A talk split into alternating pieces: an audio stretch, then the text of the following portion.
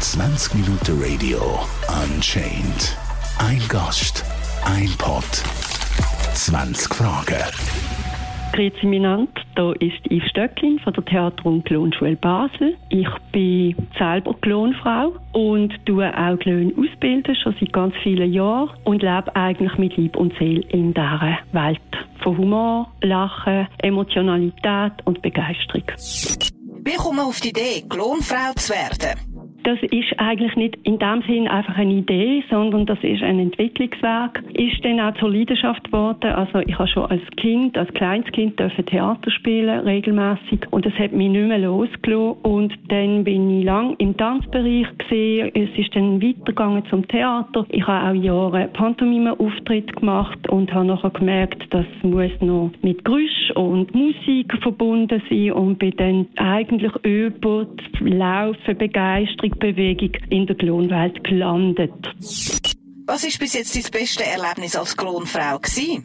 Das ist mein allererstes Soloprogramm gewesen. Sick, Sack, Suck. Und das ist die Idee vom Kind bis zur alten Weise, verschiedene Frauenfiguren. Und Thema ist warum dürfen Frauen nicht alt werden? Also warum dürfen Frauen keine grauen oder weißen Haare haben? Und das ist natürlich auch aus der Zeit vom Patriarchat, das wir jetzt hoffentlich bald hinter uns haben. Und es hat mich sehr beschäftigt. Und dann habe ich in der Kaserne zu Basel meine Premiere dürfen haben. Und das ist einfach einmalig gesehen. Und ich träume noch manchmal die Nacht von dieser wunderbaren Aufführung, die der Anfang war. Denkst du, dass es deinen Beruf noch lange geben wird? Ja, immer. In Indien sind die Löhne unsterblich. Die haben das verstanden. Bei uns wird das nicht so gesagt. Und es ist eigentlich im besten Sinn gar nicht ein Beruf, sondern eine Berufung. Das hat noch viel, viel mehr Tiefe. Also die Löhne, die sterben nicht aus. Was haltest du davon, dass viele Clowns in Filmen negativ dargestellt werden? Wenn ich das so sagen darf, gar nicht. Weil für mich ist das eigentlich ein Missbrauch von einem liebenswürdigen Wesen, was es schon immer gegeben hat. Wo oft sind dann die überschminkt, haben fast wie eine Maske an, müssen sich hinter der Schminke verstecken. Man redet von Schwarzklon. Und ein Klon ist ja eigentlich ein Symbol oder eine Figur von der Liebe, von der Menschlichkeit, vom Lachen, von der Fröhlichkeit. Und für mich ist es ein bisschen vergleichbar, wie wenn man in der Autowerbung über Sinnlichkeit redet. Das hat miteinander eigentlich überhaupt gar nichts zu tun. Welches Klischee an Clowns nervt dich am meisten? Gewalt oder Verächtlichkeit. So im Sinn, der andere ist doof, schaut mal, wie der blöd tut. Man darf sich lustig machen. Das ist in einer Klonin, im Klon erlaubt, aber immer mit einem Schmunzeln. Es ist Liebe. Klon und das Leben sind Freunde und die verlieren nie ihr Gesicht. Und Grobheit in irgendeiner Richtung, das ist etwas, was dort nicht verloren hat und was ich auch gar nicht mag, weil es geht gegen die Würde vom Mensch und vor allem auch gegen die Würde der Klöne. Gibt es Grenzen, die du auch als Klonfrau nicht überschreiten darfst?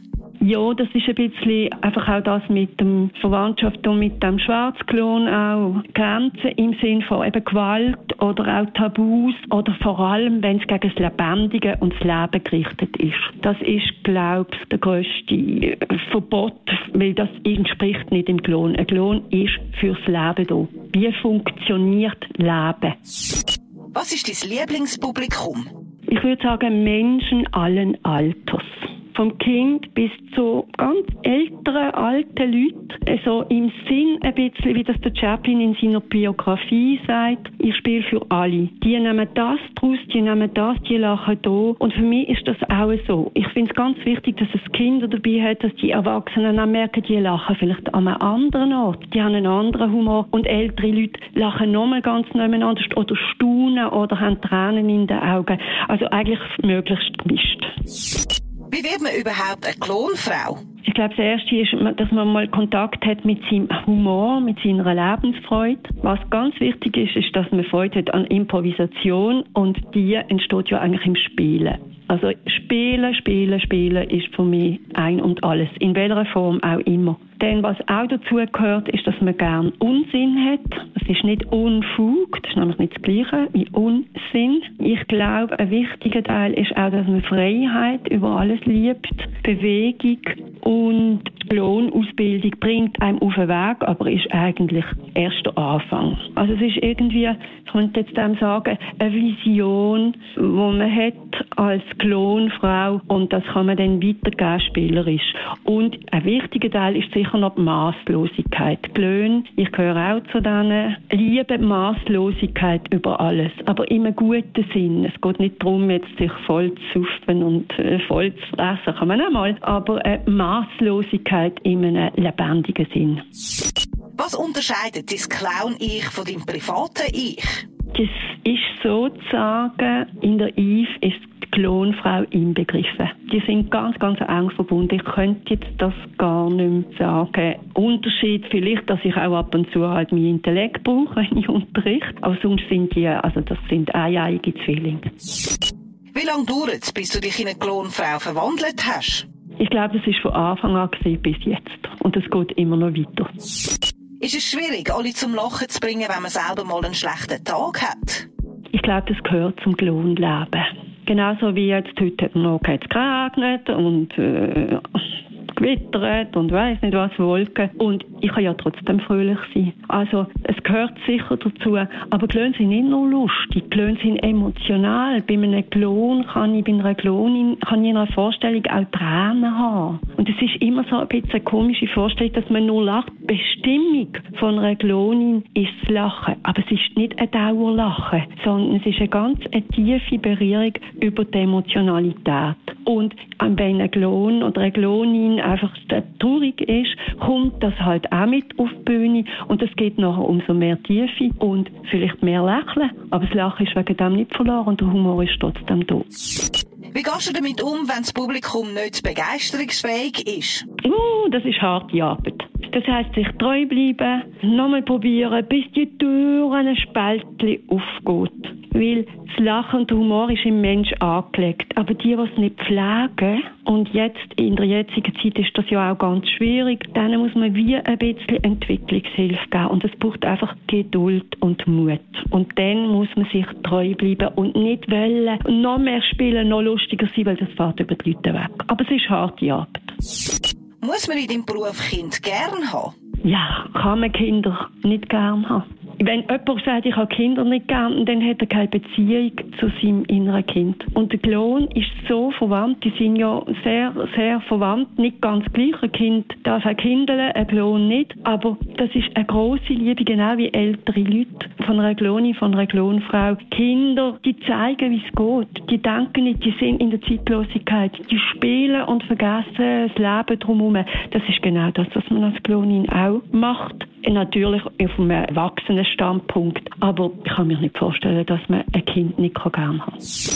Was kann alles schiefgehen bei einem Auftritt? Alles. Oder nichts. Eine Klonin macht aus einer Not eine Tugend. Wenn etwas schief geht, dann hat sie eine Idee, wie man das lösen kann. Und zwar gerade aus dem Körper raus. Und das ist ja das, was die Leute so gerne haben. Die Leute können ja auch schauen, was macht die, wie löst die das. Das steht in keinem Buch. Wir spielen ja ganz aus unserem Körper. Und dann ist es gut, wenn man viel improvisiert hat und aus dieser Not eine Tugend macht. Und die Leute lachen mir, weil es eben schief gegangen ist und trotzdem gut rauskommt. Das ist ja das, was wir an Glöhn so gerne haben. Wie geht deine Familie oder deine Freunde mit deinem Beruf, deinem Hobby um? Also vor längerer Zeit ist das so schon ein bisschen auf Unverständnis gestoßen. Ja, das ist doch kein Beruf und äh, was soll das? Und ich bin ja früher Lehrerin gewesen und dann haben mir auch gesagt, wärst du doch Lehrerin bleiben, das ist so ein guter Beruf und da verdient man gut und weiß nicht was. Und ich habe den Weg wählen gehen, müssen gehen. Das war ein innerer Weg, gewesen, auch, der mich da geführt hat. Und heute, muss ich sagen, ist auch viel Stolz dabei. Die Eve macht das und sie hat Kunst in die Familie gebracht und es hat sich so schön mit mir zusammen gewandelt. Je überzeugter ich von meinem Weg gesehen bin, umso mehr Freude an meine Freunde und Bekannte und vor allem Familie daran bekommen. Wie muss man sich die Clown-Szene vorstellen?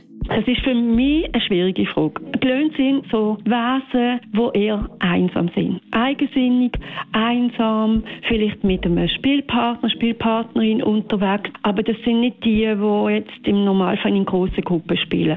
Und ich muss sagen, ich habe jetzt nicht so viel Zugang oder Verbindung mit mit der Klonszene. Ich habe mir halt mit dieser Schule auch eine eigene Szene erschaffen, wo äh, meine Art von Klon, es gibt ja sehr verschiedene Arten von Klon, andere die schwätzen mit der roten Nase, das machen wir nicht. Wir arbeiten mit Geräusch und Fantasiesprachen und darum muss ich sagen, bin ich vielleicht ein bisschen einsam unterwegs, fühle mich aber nicht einsam, weil ja da ganz viele Klöne auch sind und von der Szene, ich habe immer noch so ein bisschen das Bild, dass man halt trotzdem ein bisschen allein unterwegs ist.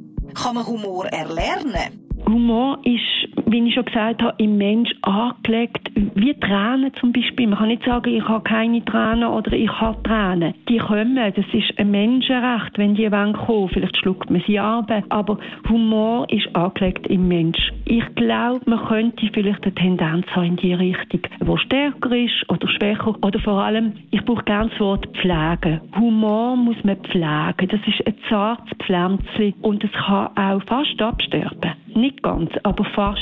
Und je mehr ein Mensch Lachgelegenheiten sucht, auch draussen, auf der Straße, im Tram, überall, wenn Leute zusammen lachen, gehe ich zu denen und frage, äh, darf ich auch mitlachen? Das ist für mich Humorpflege. Und es lohnt sich, die Gabe, das ist eine Gabe, das zu pflegen, weil es macht das Leben einfach leichter und einfacher und lustvoller. Wie lange hast du gebraucht, um dein Klonfrauen-Ich zu perfektionieren? Ich muss ein bisschen lachen über das Wort perfektionieren, weil das gibt es, glaube ich, in der Klonwelt nicht. Perfektionismus gehört in die äh, linke Hirnhälfte. Das ist dort, wo der Intellekt sitzt, der ganz wichtige Aufgabe hat, aber in der Klonwelt nichts verloren. Weil ein Klon hat kein Langzeitgedächtnis, stolpert halt immer wieder über den gleichen Stein. Und Perfektion, ich glaube, eine Klonfrau weiß gar nicht, was das ist. Ist das etwas zum Essen? ich kann sagen, entwickeln oder äh, noch feiner werden, noch fröhlicher, noch leichter, leichtfüßiger. Aber Perfektion, ja, gibt es in dem Sinn eigentlich nicht in dieser Welt. Was ist dein Lieblingsrequisit? Es ist ein rotes, feines Chiffon-Tierchen, das ich schon ganz, ganz viele Jahre habe. Und in der Klonwelt sind Gegenstände sind Wesen. Also wenn das Tierchen mir abhanden käme oder äh, es ging kaputt, dann wäre ich ganz, ganz betriebt. Es ist wie für Kinder äh, das Titi oder der Teddybär. Und für mich ist das so schön, weil es kann ich verfremden. Das kann zum Beispiel ein Hochzeitsschleier sein, es kann ein Schnauz sein, wenn man es zusammenrollt, es kann ein Serviertierchen sein von, von jemandem, der serviert, es kann ein Gäuferlätzchen sein von einem Buscheli, es kann ein Verband sein, wenn man aufs Knie gefallen ist.